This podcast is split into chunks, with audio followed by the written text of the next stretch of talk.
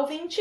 Como está seu dia? Se está bom ou ruim, não importa. Pois vai melhorar agora. Está começando o Narra e Comenta. Eu sou a Débora. E eu sou a Júlia. A história que vamos contar hoje é A Droga do Poder.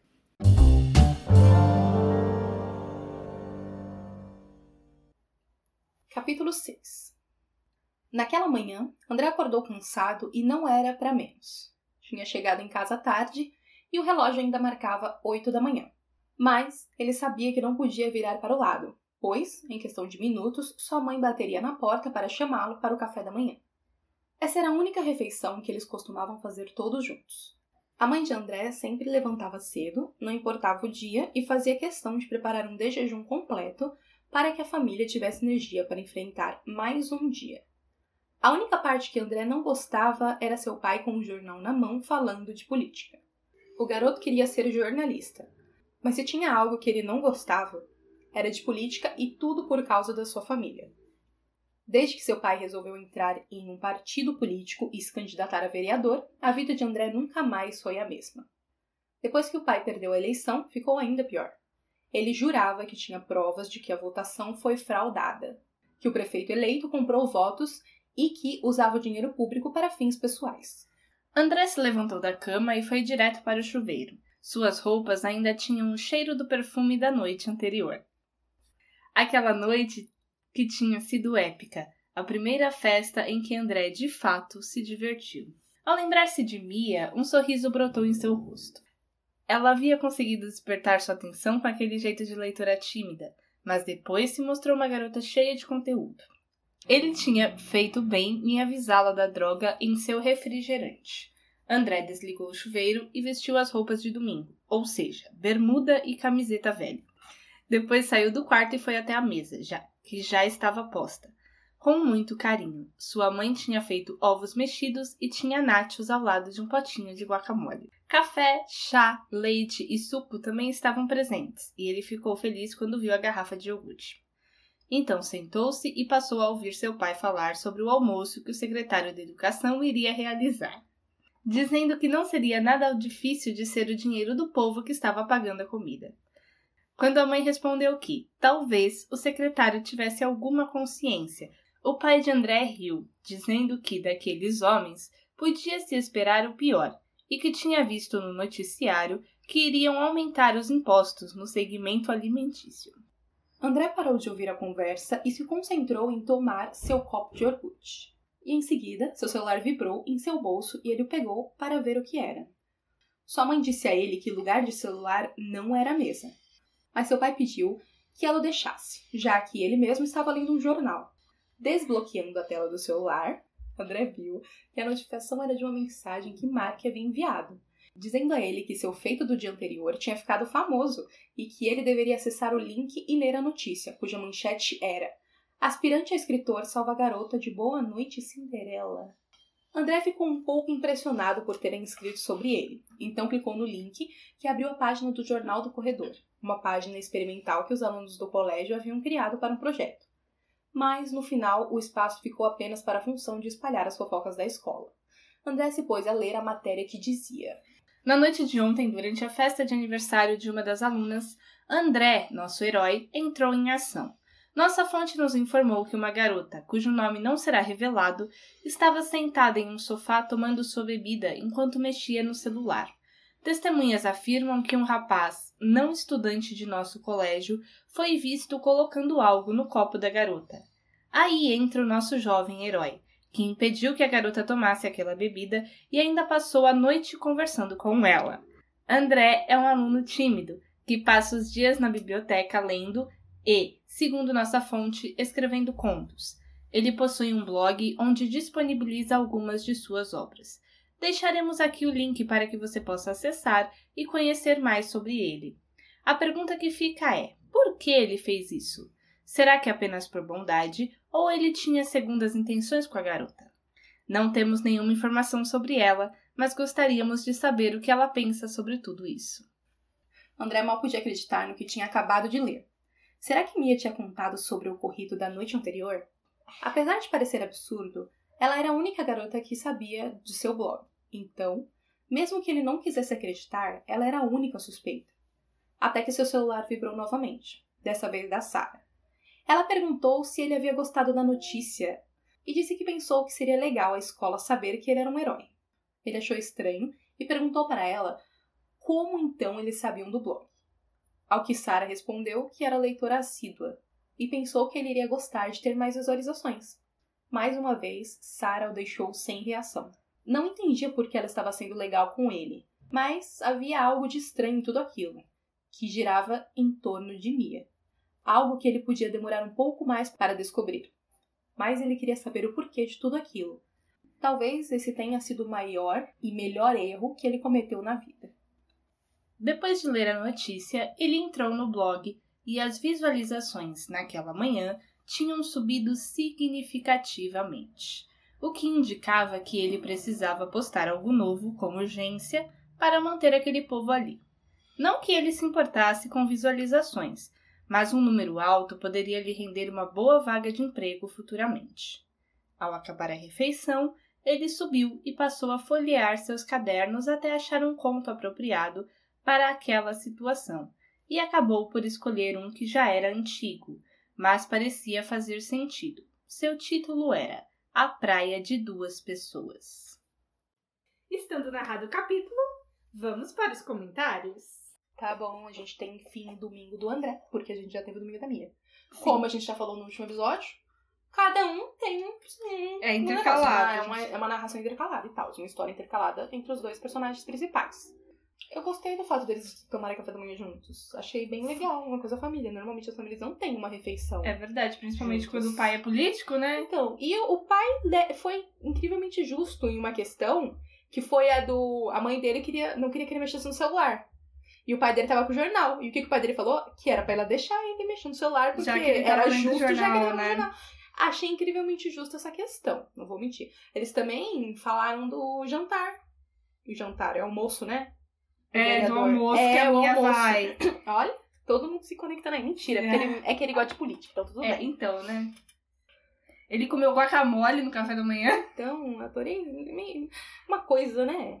Tem, a mãe dele deve provavelmente só ter feito um monte de coisa. Foi é, as coisas que o povo gosta. Gente, tal. eu fiquei pensando, mano, que só em história que o café da manhã tem, tipo, chá, biscoito, é, um café, leite. Parece... Gente, desculpa informar, mas, um, até pão quando você compra. Se você comprar demais, ninguém come e estraga, porque Sim. começa a ficar duro. Como é que tem tanta coisa num café da manhã?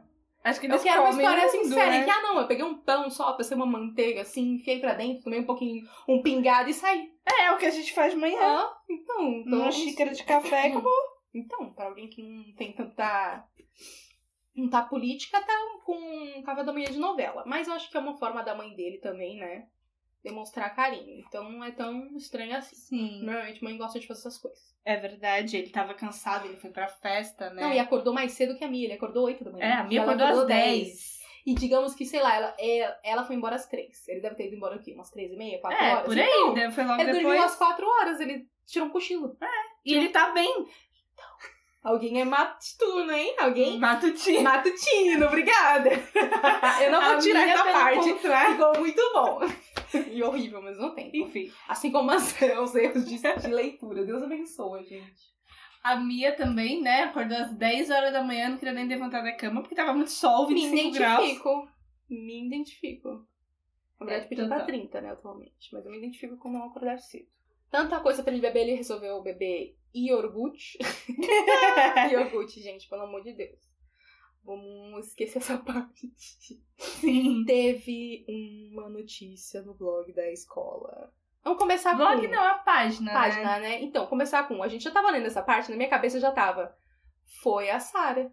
É, porque não tinha como ser a Mia, não fazia sentido. A gente então, sabia que não foi ela é. que a gente acompanhou.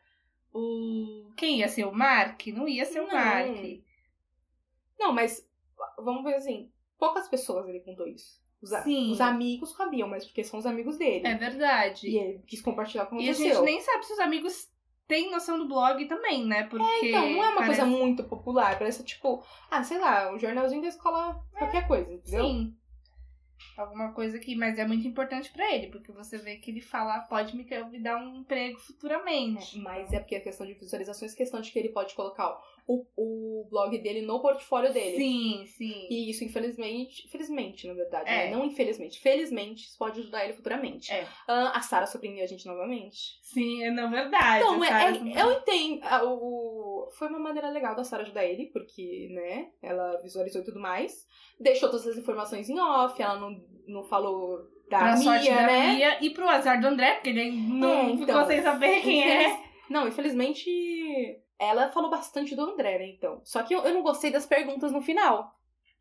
Tipo, elas falam por quê? Ele É, será que ele tinha assim? segunda intenção? Ah, pelo amor de Deus. Não. Gente, você tem que ajudar alguém sem pensar na segunda intenção. É lógico. Oi? É o quê? Foi um pingo de ciúme nela? ou Foi ela tentando não botar ela na reta também? Pode ser. E será que foi mesmo a Sarah que escreveu ou ela só Então, passou a notícia? Eu acho que ela só passou a notícia pra alguém. Ela não ia ter a, a coisa de ler. Mas ela acessa o blog dele. Então Sim. talvez ela goste de escrever, talvez ela goste de ler, De mas ela ler. guarde só pra ela também. Ela Sim, pode ter verdade, escrito. verdade. E o André, apesar de ele ser um cara reservado, como a gente viu na própria Uhum. matéria, a pessoa que escreveu sabe. Então ele deve ser aquele garoto tímido que as meninas ficam curiosas pra saber, né? Aquele garoto tímido que tem um, um certo charme. É, que tem um ele quê não é ali. assim, ele não é bonito, bonito, mas é uma é uma questão Um jeitão. É, um- é exato, que acaba que você fica, meu Deus, isso que. Se você foi uma garota estranha da escola, tímida, ou desajeitada, ou que não era muito popular, você teve um crush em um garoto assim, a Sim. gente tem certeza. A gente... a gente teve, a gente teve também, só segue a vida. Tudo bem. Não é um pecado. Hum, é, acho que foi mais ou menos isso. É, e A aí resultou nele a ter que escrever, né? é, ele quer alguma coisa. Ele deixou bem claro que ele não se importa com as visualizações, mas que isso pode render um emprego futuramente. Parece que o blog é uma fuga pra ele, né, da realidade. Ele escreve pra. A boa parte das pessoas que escreve, escreve como uma fuga. Sim, é, é verdade. Porque é, você cria um universo totalmente diferente do seu, porque seu tá chato, tá entediante ou tá sufocante de alguma maneira. Então. Noite dos Contos. Esse é o Então, blog. É tão, tão significativo, é tão misterioso. Não sei, sei lá, você imagina uma fogueira numa. Uma ilha deserta. Ah, eu pensei numa floresta. Pode Mas, tipo, uma floresta bem aberta, sabe? Não é uma Uhum. floresta fechada, que ia dar mais tem uma de terror. É, perto de um lago, sei lá, alguma coisa. É, Tem também. aquelas pedras, assim, as pessoas sentadas, com marshmallow, uma coisa bem americana. É. A gente tem noite. mania de imaginar coisa americana. Que a gente não tem muito isso no Brasil.